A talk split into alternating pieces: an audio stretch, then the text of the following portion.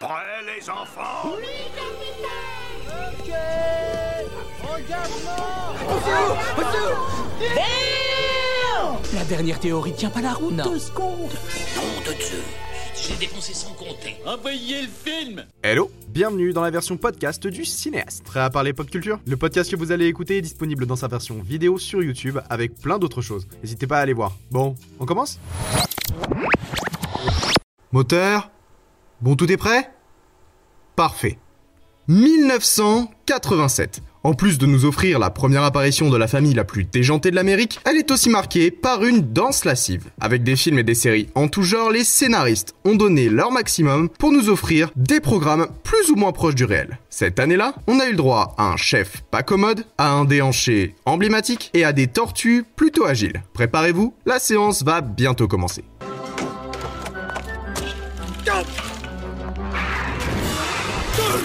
Gardons les bonnes habitudes et commençons par placer notre repère chronologique. 1987 est marqué par la diffusion du 3650e épisode des Feux de l'amour. Cette année-là, on a observé le talent d'acteur de Johnny Depp grâce à ses débuts dans la série 21 Jump Street.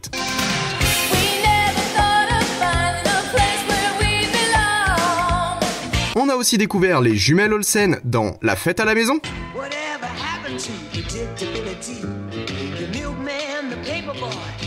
Et pendant ce temps-là en France, on voyait Marc et Sophie. Marc et Sophie, Marc et Sophie, Marc et Sophie.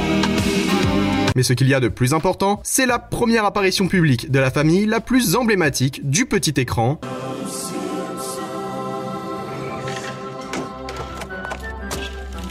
Les Simpsons est une série d'animation américaine qui raconte...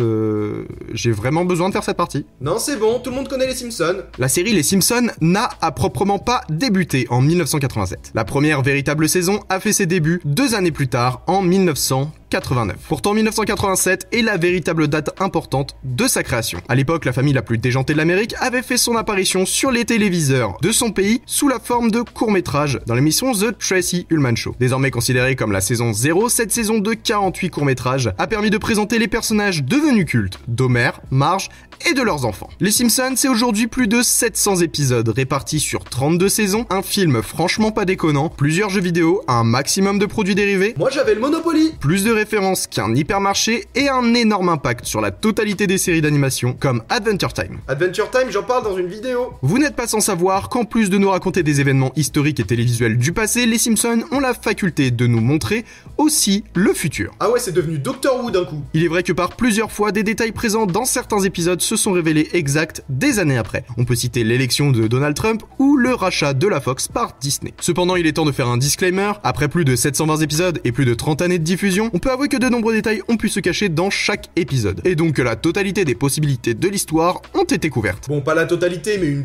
bonne partie quand même. En plus, on raconte qu'une équation mathématique dans la série aurait pu permettre de calculer la masse du boson de Higgs bien avant que ça n'arrive en vrai. Me demandez pas ce que ça veut dire, hein, je suis projectionniste, pas physicien. Même si c'était déjà quelque chose d'assez récurrent dans mes précédentes j'officialise les choses dans celle-ci. J'annonce la création d'un point Les Simpsons ont la ref dans mes prochaines vidéos. Et ils ont toujours la ref. Pour ce qui est du monde de l'animation, en 1987, on a découvert Nicky Larson.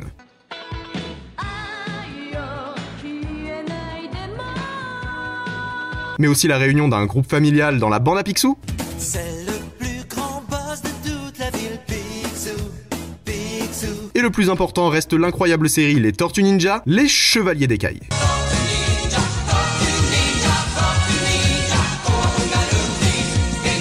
Du côté des salles obscures, on a vu pour la quatrième fois la suite des Dents de la Mer, mais aussi celle de Superman et le second volet du flic de Beverly Hills. Mais 1987 est surtout rythmé par de sacrés pas de danse dans Dirty Dancing.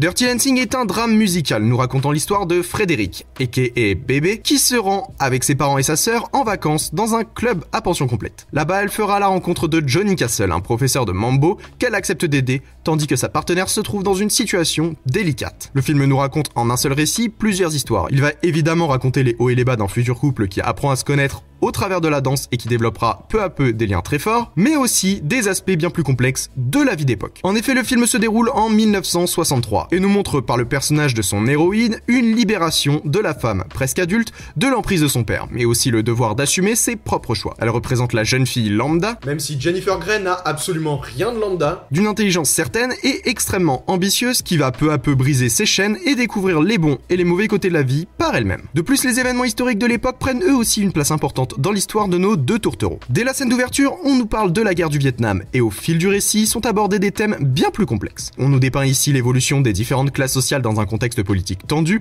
le tout parsemé de légères références au mouvement américain des droits civiques, représenté entre autres par Martin Luther King. Pourtant, l'élément réellement important et la raison pour laquelle bébé se retrouve à apprendre la danse avec Johnny, c'est là le véritable point culminant de l'intrigue, l'avortement. Le film devient, avec ce sujet, un porte-étendard du féminisme. Il faut savoir que dans les années 60, ce genre de pratique était encore illégal, en nous montrant une femme en détresse qui se retrouve dos au mur et qui risque sa vie en faisant appel à un charlatan pour effectuer une pratique punie par la loi, le film met en lumière un sujet encore bien trop tabou. C'est d'ailleurs pour cette raison que ce passage a bien failli être censuré à la demande d'un sponsor. Vous l'aurez compris, Dirty Dancing est bien plus compliqué que trois pas de mambo, un cha-cha et un porté. Mais n'oublions pas que l'élément de l'œuvre qui a marqué, c'est surtout sa musique. La chanson The Time of My Life a atteint des sommets et fait toujours partie des chansons les plus célèbres du cinéma. On l'a entendu dans Glee ainsi que dans de nombreuses autres comédies romantiques par la suite, tout comme le morceau She's Like the Wind, interprété par Patrick Swayze lui-même, que l'on retrouve dans 500 jours ensemble par exemple. un jour faudra que je parle de ce film. Bien sûr, ce n'est pas la seule œuvre qui fait hommage au rythme endiablé de Dirty Dancing, outre ses chorégraphies et le porté que l'on retrouve dans L'arnaqueur et dans Crazy Stupid Love, On peut refaire Dirty Dancing avec Ryan Gosling et Emma Stone?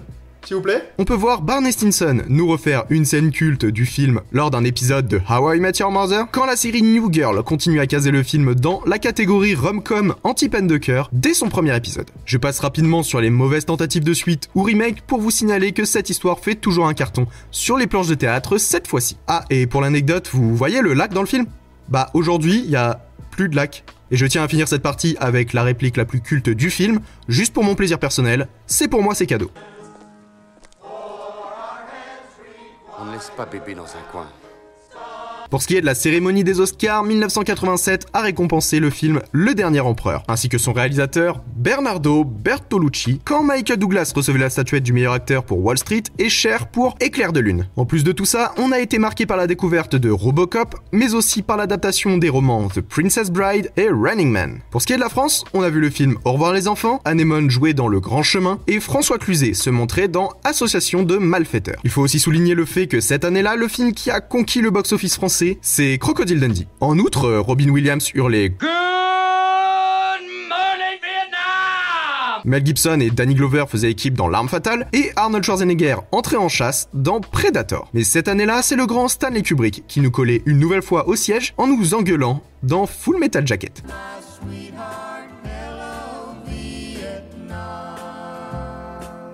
Full Metal Jacket est un film de guerre inspiré du roman Le Merdier de Gustave Asford et nous raconte l'histoire de jeunes soldats de la marine durant leur entraînement dans un camp militaire et lors de leur envoi au front. Avec ce désormais grand classique, Kubrick signe un film au dénouement dramatique qui montre le conditionnement des soldats par la violence psychologique, ce qui n'est pas sans rappeler une autre de ses œuvres, Orange Mécanique. Sorti des années après la fin de la guerre du Vietnam durant laquelle l'intrigue se déroule, la vision de Kubrick vient à son tour compléter le traitement qui a été fait sur ces événements historiques dans d'autres films, en abordant un sujet bien plus complexe et en poussant au maximum son message. Je le répète une nouvelle fois, mais ce n'est un secret pour personne. Full Metal Jacket est un grand classique du cinéma, et particulièrement du film de guerre. Il a d'ailleurs atteint la 95e place des 100 meilleurs thrillers de ces 100 dernières années, d'après l'American Film Institute. De ce film, le personnage qui a marqué est bien sûr le sergent Hartman, ne serait-ce que pour l'incroyable scène d'introduction. Il est aussi celui qui sera le plus référencé par la suite dans les œuvres plus récentes, notamment dans des jeux vidéo de guerre, où certains sergents prennent ses traits de comportement, comme Half-Life Opposing Force ou Fallout 2. De plus, celui-ci apparaît dans Fantôme contre Fantôme et même dans Bob l'éponge. Et bah quand c'est pas les Simpsons, c'est l'autre. Et vous, il vous avait flippé ce chef de guerre? Et cette semaine, je laisse le mot de la fin à un sergent légèrement colérique. Deuxième pompe Chef, 1m75, chef 1m75, jamais vu un tas de merde aussi haut que ça Merci d'avoir écouté ce podcast. Je vous rappelle que vous pouvez le retrouver en vidéo sur ma chaîne YouTube. N'hésitez pas à vous abonner ici ou à aller me suivre sur YouTube, Instagram, TikTok et même sur Twitter ou sur les autres plateformes de podcast. Et comme toujours, partagez-le, ça fait vraiment plaisir. On se retrouve très bientôt pour de nouvelles aventures dans les confins de la pop culture. C'était votre cinéaste favori, à vous les studios.